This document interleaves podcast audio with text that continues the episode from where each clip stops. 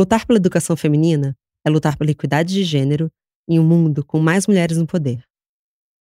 Michelle Obama tem toda a razão quando fez o apelo para crianças seguirem lutando pelo direito de ir à escola. E Oprah, outra gênia do nosso tempo, diz que quando se educa uma menina, começa-se a mudar a cara de um país. Por isso, fundou sua própria escola para meninas na África do Sul. Hoje nosso assunto é sério, mas vamos tratar com a sutileza que só mulheres são capazes.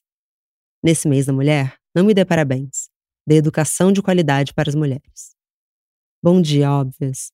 Eu sou Marcela Ceribelli, CEO e diretora criativa da Óbvias, e hoje converso com Luana Genot, mestre em Relações Étnico-Raciais e fundadora do Instituto Identidades Brasil.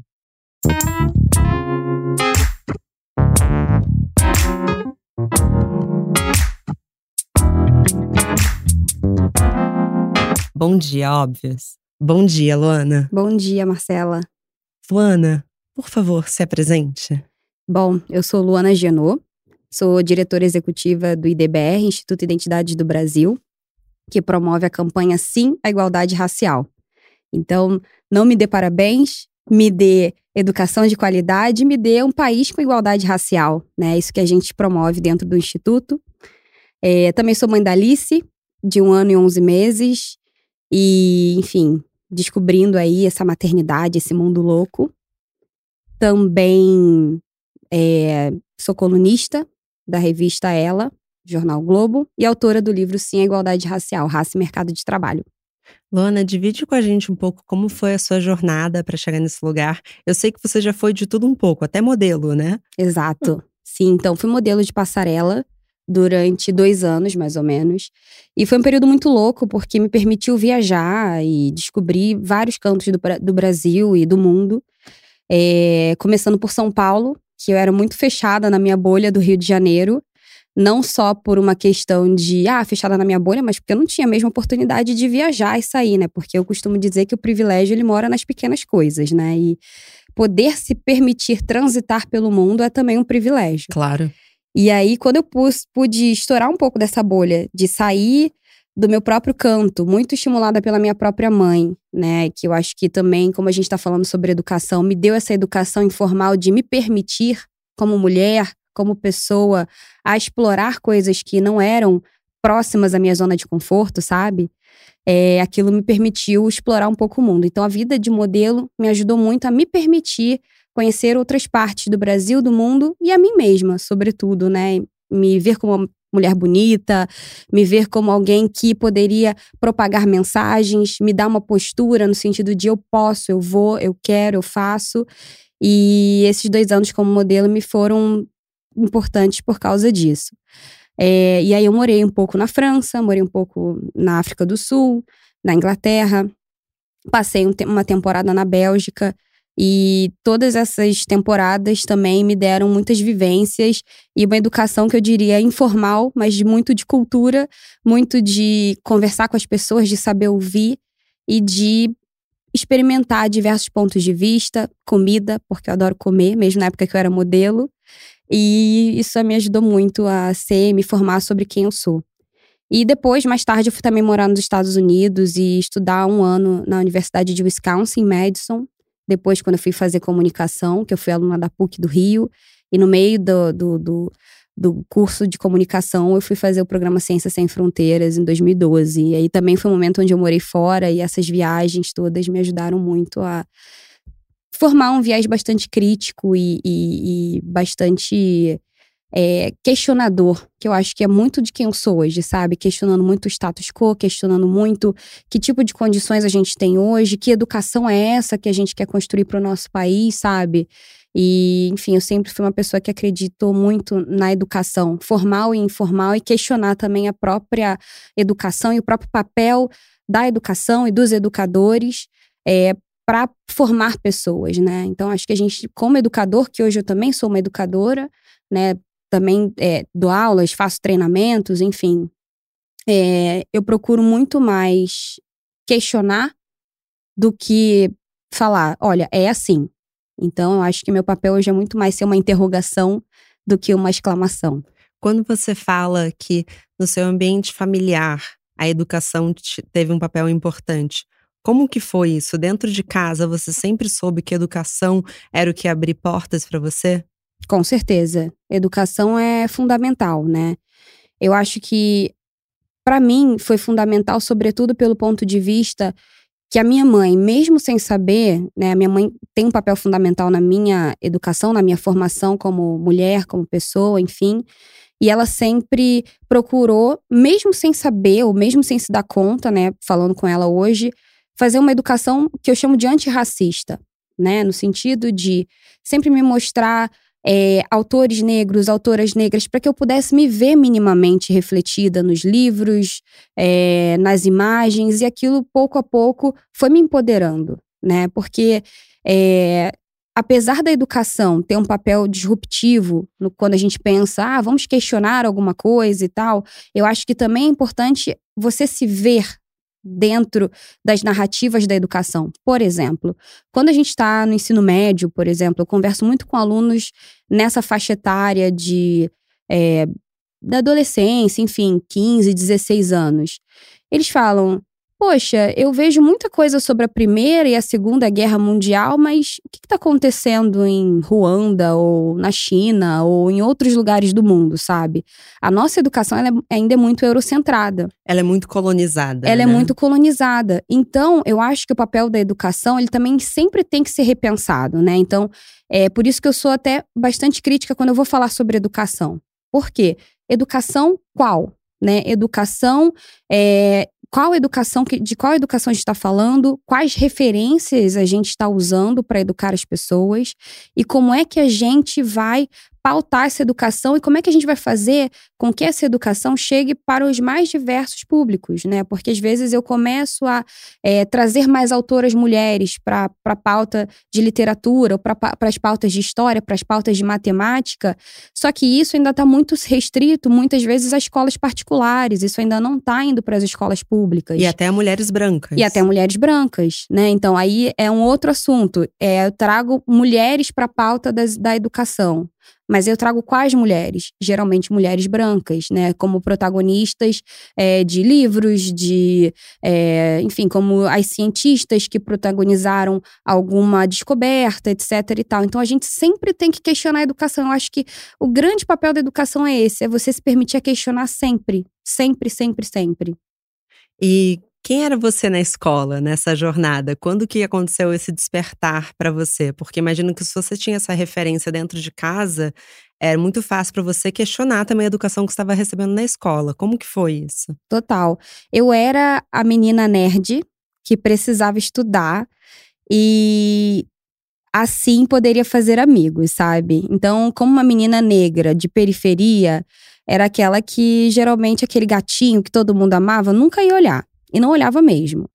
Então, é, a minha fórmula secreta, que não era nada secreta, era estudar ao máximo, e aí tinham vários até os gatinhos queriam sentar do meu lado para poder colar de mim na prova.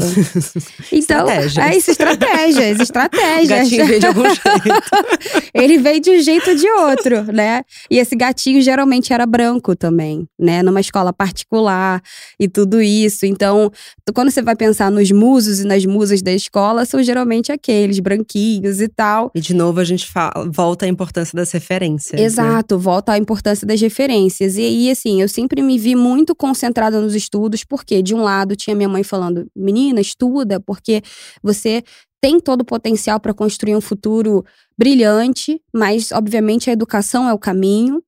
E aí, quando eu me ponho a estudar, eu começo também a escrever muito. A escrita sempre foi muito parte desse processo de educação, ou seja, eu acho que isso também me ajudou muito no sentido de tentar sempre colocar ali no papel aquilo que eu achava mais importante, como um filtro mesmo, né? Filtrar aquilo que as pessoas te dizem, colocar ali no papel aquilo que você acha mais importante, aquilo ser o seu filtro das informações que você recebe e fazer com que essa informação fosse passada adiante, seja por uma cola, né?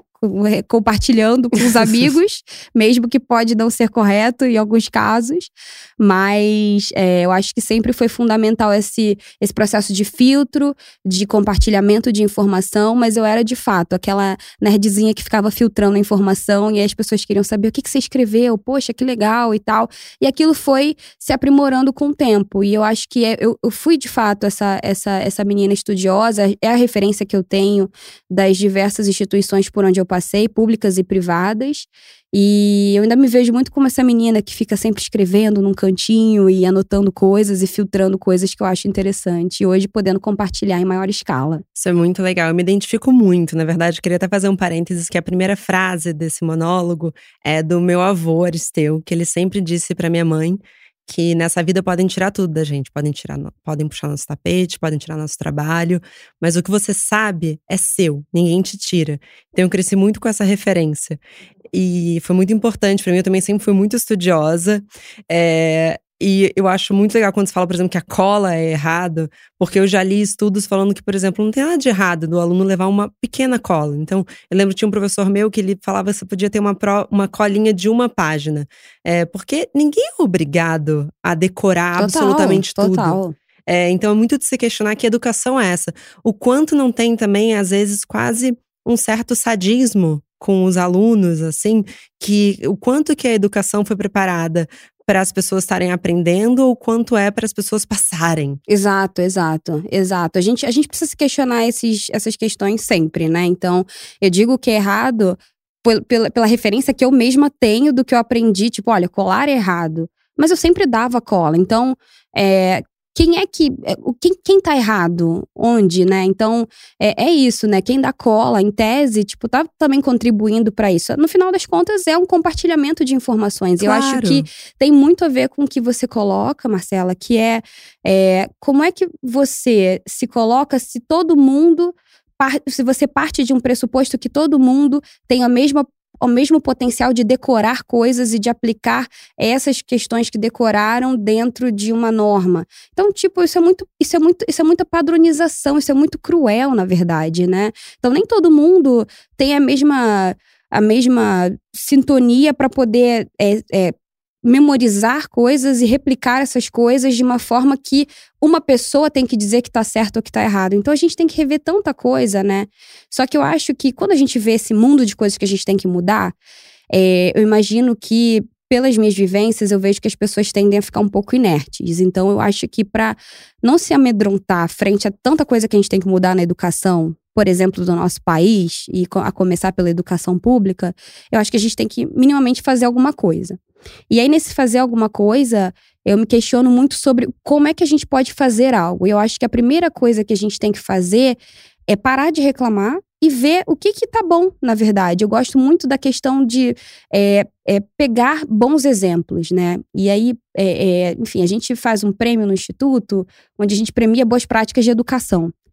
E eu vejo tanta coisa legal acontecendo, desde uma escola é, em Salvador que ensina Yorubá para as crianças como uma forma de criar é, novas referências de um idioma que veio para o Brasil, foi marginalizado, e aí você aprende a fazer provas em Yorubá. E aí a criança começa a desenvolver novas línguas, por mais talvez ah, dentro de um, um um, um, sistema global, se ela vai usar ou não o Yorubá, pouco importa. O que importa, importa. é o que é que ela vai conseguir ter é, é, novas formas de memorização, de articulação de pensamento, de é, contatos com novas culturas, de questionamentos que ela pode se colocar. Por que, que eu aprendo essa língua? Por que, que eu não aprendo essa? Então, acho que essa possibilidade de se questionar quando você traz práticas de educação que, que se permitem a tal, eu acho que são fundamentais. Então, eu costumo também é, pegar e pensar e refletir muito sobre o que, que de bom está acontecendo na educação do nosso país? Tem muita coisa boa. Você então, pode dar mais algum é exemplo? Porque esse momento razões para acreditar é o que me faz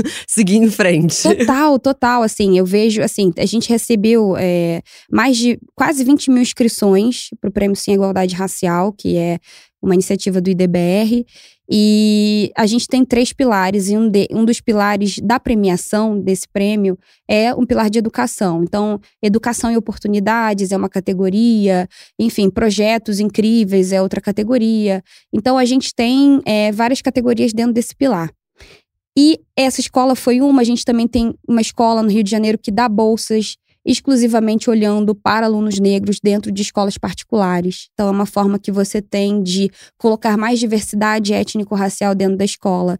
E aí, algumas pessoas vão dizer, ué, mas para quê? As pessoas têm que merecer estar nestes lugares. Só que a gente justamente está questionando a meritocracia, né? A gente está questionando o fato de que você precisa é, ter feito é, ter tido alguém que possa pagar para você estar naquele lugar e inclusive valorizando o fato de ter pessoas de diferentes backgrounds dentro de lugares para que a educação seja mais diversa, para que haja mais possibilidades de grupos mais heterogêneos questionarem uma mesma realidade apresentada numa sala de aula.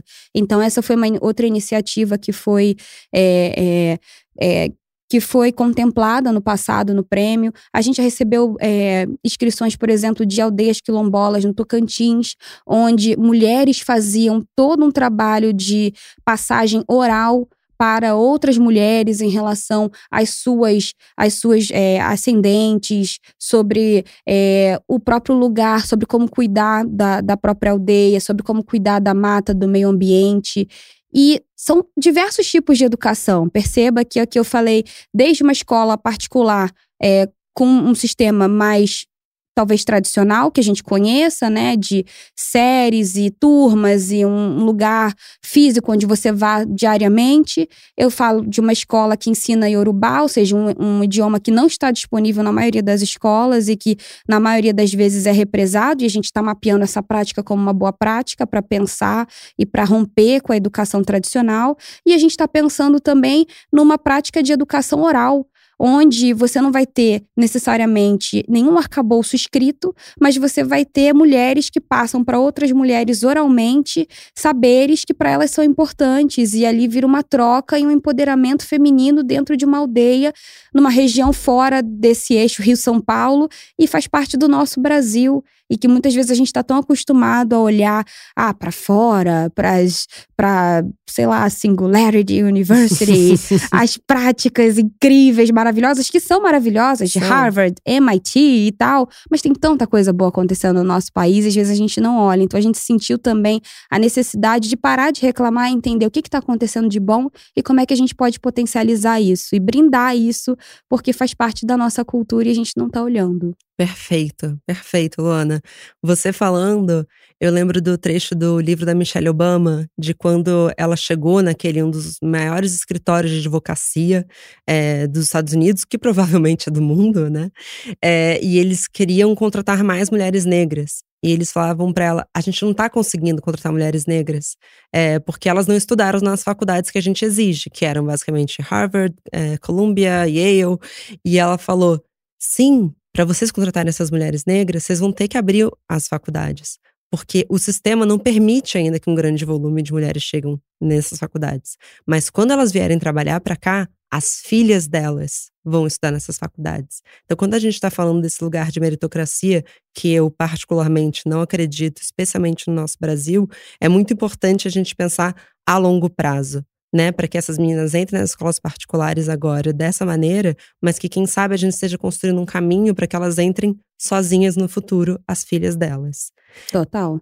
E falando em Obama, é, Luana, eu sei que você foi voluntária da campanha do presidente, ex-presidente Obama. Você divide um pouco com a gente essa experiência? Claro, claro. Não, foi uma experiência incrível. Inclusive, tive com Obama no ano passado durante a vinda dele no Brasil para uma conferência que ele fez. Fiquei muito feliz de ter recebido esse convite, de poder ser uma das poucas líderes que estavam ali, né? Não que isso seja algo bom, gostaria até que fosse mais acessível, mas para mim foi uma honra. E eu realmente valorizo essa oportunidade. E, inclusive, nos 20 segundos que eu tive para falar com ele, eu falei: Olha, já trabalhei para você, hein?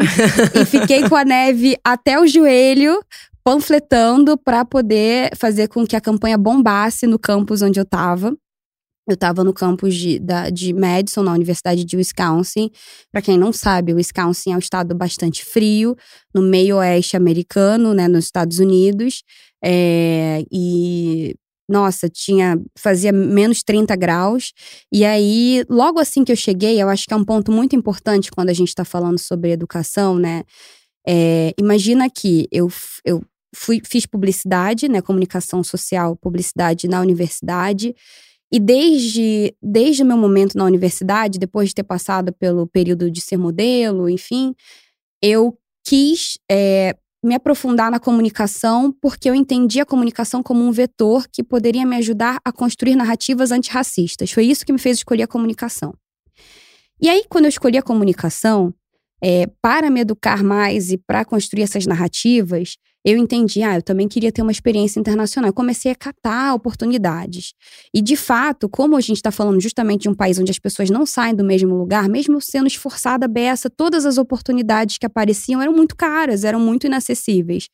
E, finalmente, na minha época, surgiu a grande oportunidade que foi o Ciências Sem Fronteiras, um programa do governo, na época, que me permitia ir estudar um ano e trabalhar numa instituição também. É, custeado é, com investimentos do governo, que eu acho que são, é, é, é um programa que foi, para mim, fundamental. E aí, quando eu chego, é, eu consegui aplicar, passar no programa, e quando eu chego na universidade, a primeira coisa que eu procuro, apesar de entender que aquela oportunidade educacionalmente era muito importante para mim, a primeira coisa que eu procuro, que eu procurei era o que, que eu vou fazer fora do espaço das aulas.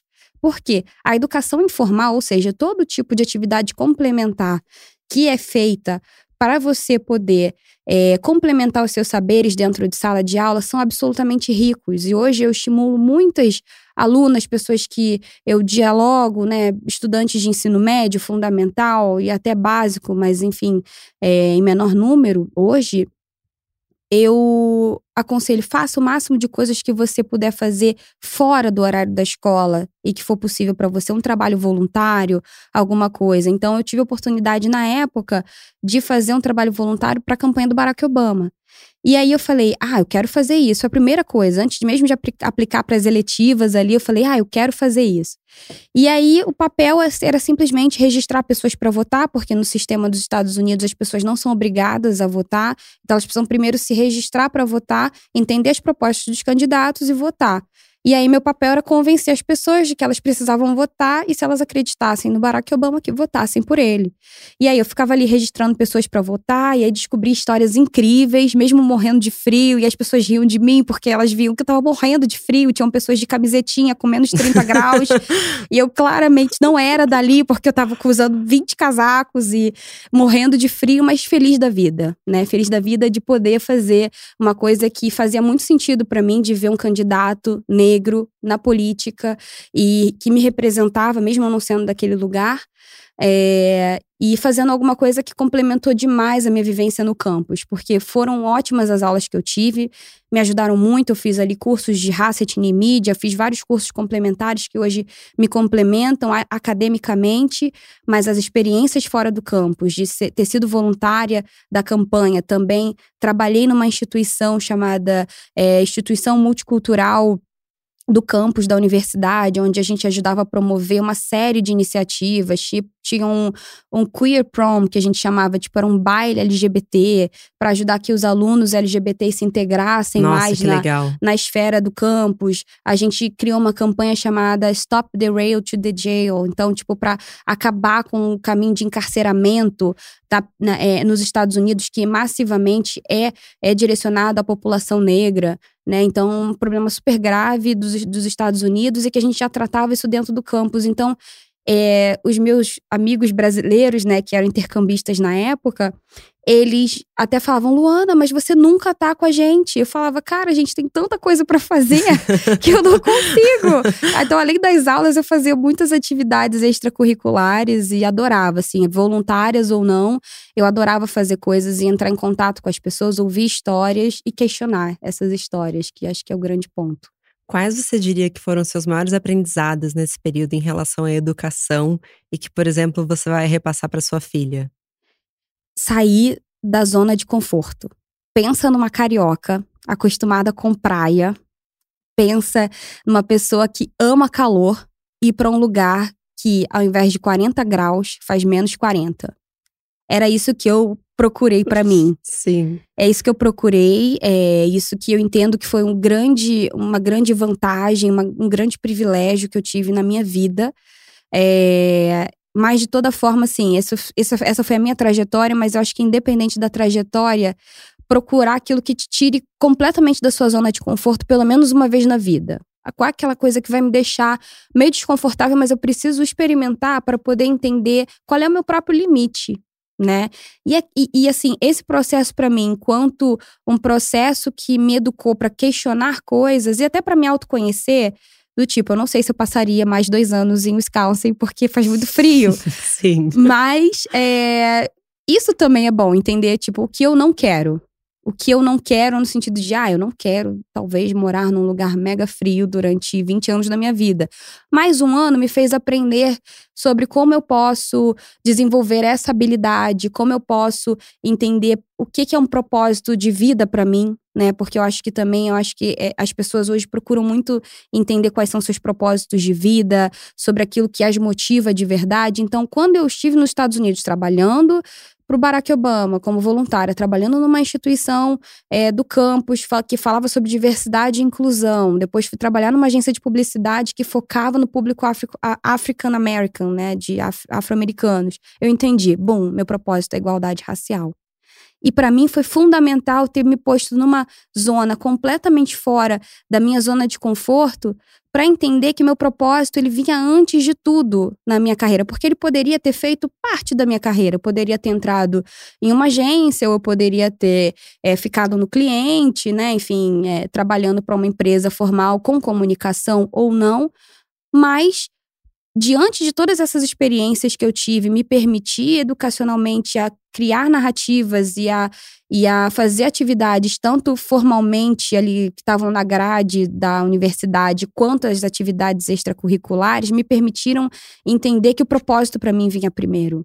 Então, foi por isso que eu criei um instituto que fala sobre igualdade racial, porque para mim era aquilo que me movia. E esse, esse tipo de experiência que me tirou da bolha, da zona de conforto, me fez entender. É, eu tô aqui para tirar as pessoas da zona de conforto, para fazer com que elas se exponham a coisas que elas talvez não, est não estejam tão acostumadas ou tão dispostas a se expor. E elas podem se expor porque eu vou pelo menos cutucar elas e elas vão eventualmente se abrir um pouco mais para isso. E eu acho que eu entendi a partir desse desse episódio da minha vida que essa era a minha missão. Então, fiquei muito feliz com isso e continuo me questionando sempre. Não é um processo que parou, é um processo contínuo. Mas esse processo de sair da bolha e da zona de conforto eu achei fundamental para o meu processo educacional. É muito legal o que você traz, porque tem tudo a ver com o que você falou dessa educação informal, entre aspas, né? Porque quando a gente fala de educação, que vem muito à cabeça é a atividade ali curricular, cumprir as suas matérias, mas eu sou fascinada por histórias de mulheres de sucesso, seja por em ficção, por exemplo, os personagens da Helena Ferrante, até de mulheres como Michelle Obama. E é impressionante como a educação é um fator decisivo e transformador na vida dessas mulheres. Isso me encanta muito, mas quando eu vejo uma coisa que une todas elas, e você também, que claramente uma mulher que também admiro, é, é como vocês também encontraram educação dentro de lugares que não eram especificamente para isso. No sentido de que você pode estar tá cumprindo a sua grade, mas tem que partir também um pouco de você encontrar como todas as nossas vivências fazem parte da nossa educação né? Você encontrou seu propósito não necessariamente numa sala de aula. Você encontrou seu propósito quando você foi atrás de educação fora disso. Então acho que isso é um conselho muito importante, talvez que eu dê para minha filha, assim, Total. que ainda não tenho mais, vai que ela vem. É isso, é isso. Mas dá para dá para compartilhar isso com o mundo, né? Não precisa ser só com filhos. Eu acho que é, hoje quando eu tenho oportunidade de ir numa escola, é, as pessoas falam, ah, mas eu preciso cuidar do meu CR ou do meu, do meu enfim, da minha média para poder passar. Eu falo, olha, acho isso muito importante, mas o que, que você está fazendo além disso? Né? O que, que você está lendo? Quais exposições você já foi? O que, que você está fazendo? Tem muita coisa gratuita hoje, assim, muito mais do que eu lembro que eu tive acesso. Podcasts incríveis, como o que a gente está fazendo aqui, né? Então tem tanta coisa legal que você Sim. pode ter acesso. E tudo isso é educação, porque a gente está muito acostumado a. Educação é o vestibular, é passar no Enem, não sei o quê, enfim. Não, tipo, tem muita coisa. Não precisa fazer uma pós. O que, não que você tá lendo no seu final de semana? É isso. Que, com quem você está se envolvendo? Com quem você está estimulando conversas, É né? isso, né? é isso. É sobre isso. É sobre o entendimento de que a educação, ela, ela recorta tudo aquilo que a gente faz, né? Desde a maneira como a gente se veste, a maneira como a gente se articula com as pessoas com quem a gente anda, os vídeos que a gente assiste nas plataformas, os podcasts que a gente escolhe ouvir, a maneira como a gente escolhe é, gerenciar o nosso tempo, né? O tempo que a gente passa olhando o celular, o que, que a gente está olhando no celular, né? Os filtros de informação que a gente tem ao longo da vida, os lugares onde a gente frequenta, tudo isso vão é, calibrar que tipo de educação você tem. E é por isso que quando a gente fala, por exemplo, sobre educação antirracista, é justamente tentar colocar o máximo de referências negras como, protagonista, como protagonistas nesses diversos espaços. Porque aí você começa a entender que, é, poxa, é, quais são as referências que eu tenho quando eu estou lendo alguma coisa, né? Quais são os autores que eu cito como aqueles que são referências? É, quem são as mulheres que eu sigo é, nas redes sociais? Quem é que quem, quem eu tenho escutado como conselheira? Quem é a minha psicóloga? Quem é a minha médica? E você começa a questionar e isso. eu diria que isso é também extra importante para as pessoas brancas. Total. É, leia uma Shimananda, tenha referências de mulheres negras também, porque não é só você se ver espelhado ali, é muito importante para você também abrir o seu mundo. Porque eu acho que fica ainda mais fácil, numa situação de privilégio, você pegar 20 referências, por exemplo, de uma revista Forbes da vida e tem lá as 100 mulheres brancas mais bem-sucedidas. Fala pra lá. É isso. É sobre isso. É porque também, por exemplo, e aí eu, eu, eu, já cruzei com todo tipo de pessoa e eu acho que todo tipo de questão é absolutamente válida.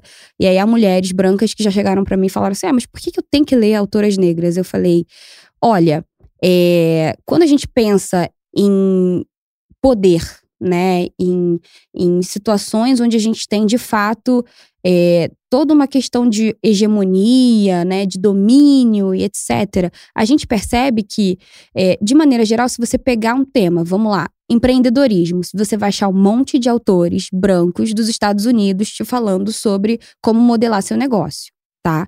E aí, eventualmente, você vai achar até algumas mulheres. E essas são mulheres brancas. E você nem precisa pedir por isso, isso já vai surgir.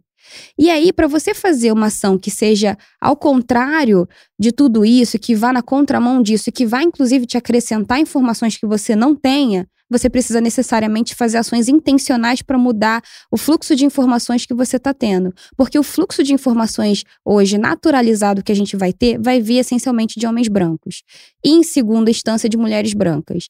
Então, quando a gente quer reverter a nossa fonte de informação, mas não reverter do tipo, ah, vou fazer o favor de ler é, mulheres negras. Não. Se você ler mulheres negras, você vai ter informações que você não teria de outra forma.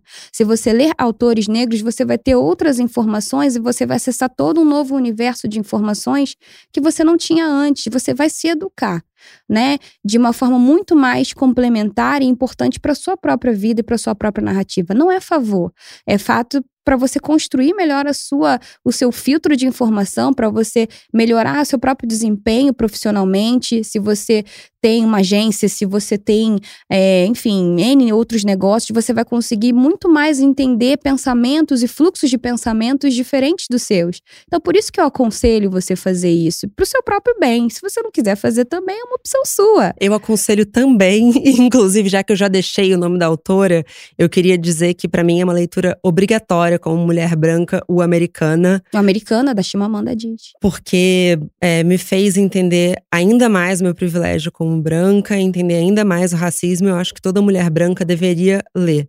E, além de tudo, uma literatura é uma obra-prima, assim, é excelente. Com certeza. Também deixo essa referência, né, aproveitando isso, as referências de Carolina Maria de Jesus, né, com Quarto de Despejo. Enfim, é uma autora incrível brasileira e que a gente muitas vezes desconhece. Eu acho que tinha que ser referência, assim, obviamente, é, como autor negro, um dos mais presentes na nossa literatura é Machado de Assis, Sim. mas existem tantas outras autoras, Nilma Lino Gomes, Neuza Santos Souza, que são autoras incríveis e que nos permitem aí transitar, né, a própria Conceição Evaristo, é, que nos permitem transitar em novos universos com novas narrativas tão importantes e que se a gente se permitisse desde desde idealmente a infância a transitar por essas narrativas, a gente se construiria de uma forma muito mais aberta a tantos novos diálogos, né? Perfeito, Luana. A gente tá chegando no nosso fim, mas não, eu queria. Uma delícia conversar com você. Acho que eu aprendi muito. Mas eu queria que você passasse um pouco da sua visão de do que, que você acha que vai ser o futuro da educação para mulheres e, acima de tudo, para mulheres negras. Como você vê essa jornada? Eu vejo como uma jornada muito questionadora. Né, eu acho que isso já está acontecendo, né? Que a gente se questiona, por exemplo, alguém faz um vídeo, aí você se questiona quem produziu esse vídeo, quantas pessoas negras estavam aí produzindo, dirigindo, maquiando, é, narrando quanto de dinheiro isso gerou para a comunidade local onde isso foi gravado. Enfim, eu acho que a gente está se questionando muito mais em relação a isso. É óbvio quando eu digo nós, eu estou falando ainda muito mais de uma bolha que tem acesso a muito mais informações é, que, que, que, tenham esse filtro, né, de, de, de, se questionar. Eu acho que ainda a gente ainda tem um fluxo de informação que é muito impositiva em muitas escolas, em muitos, é, em muitos núcleos de educação tradicionais que a gente tem, mas eu acho que a tendência do futuro é a gente se, poder se questionar mais, né, de poder é, é, cada vez mais pôr em jogo, pôr em questão é, todas as referências que chegam para gente. Eu acho que é isso que a gente também tem que estimular, porque isso vai permitir com que as pessoas saiam muito mais ricas dos debates e, e saiam muito mais das suas próprias zonas de conforto, ao invés de só aceitar, por exemplo, uma informação que vem como se essa informação ela fosse absolutamente neutra, absolutamente irrevogável e que, inquestionável.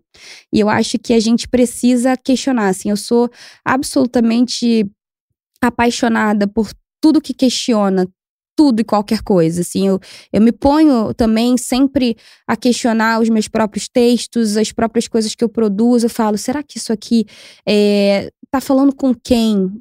Quem hoje? Mas isso, amanhã, será que isso vai valer? E eu espero justamente que todos os meus questionamentos relativos à promoção da igualdade racial, por exemplo, amanhã não sejam válidos, porque a gente já idealmente já vai ter alcançado um patamar muito mais de equalização, né, de equidade entre mulheres negras e brancas, por exemplo. E a gente não vai precisar discutir, por exemplo, igualdade de gênero, onde a gente vê que as lutas de gênero entre mulheres brancas e negras ainda andam muito em descompasso, né? Então, e, e no futuro próximo a gente não vai precisar mais questionar quantas pessoas negras tem nas empresas e quantas pessoas, quantas pessoas negras estão ganhando versus quantas pessoas brancas estão ganhando.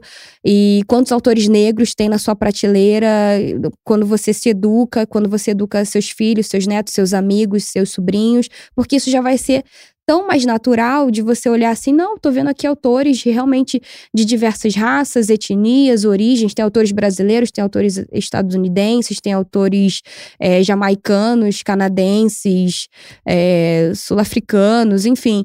Esse é o mundo ideal. Eu espero que a gente chegue nele um dia, mas a gente ainda tá bastante longe, é por isso que a gente precisa continuar se questionando e sendo mais intencional nas nossas ações e lutando para que essa diversidade toda seja mais prática no nosso dia a dia.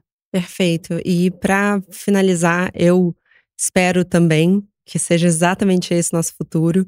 Mas por agora, se você está ouvindo a gente, se provoque. Vai na sua prateleira de livro. Quem são os autores ou autores que você está lendo? Quantas são mulheres negras? É, podcasts, quais são as referências. A gente tem, por exemplo, o podcast da Luísa Brasil, a gente tem tantas. É, Longo mulheres... de Grilo, da Flávia Oliveira, Perfeito. com a Isa. Então, é, eu acho que é se provocar também, Total. porque também parte de pequenas revoluções pessoais nesse sentido. Luana, muito obrigada. Eu que agradeço, agradeço. Foi delicioso participar. Amei. Tá convidada a voltar desde já. Bom, vocês já sabem, comentários e sugestões sempre com carinho no bomdia.obvious.cc. Bom dia, óbvios!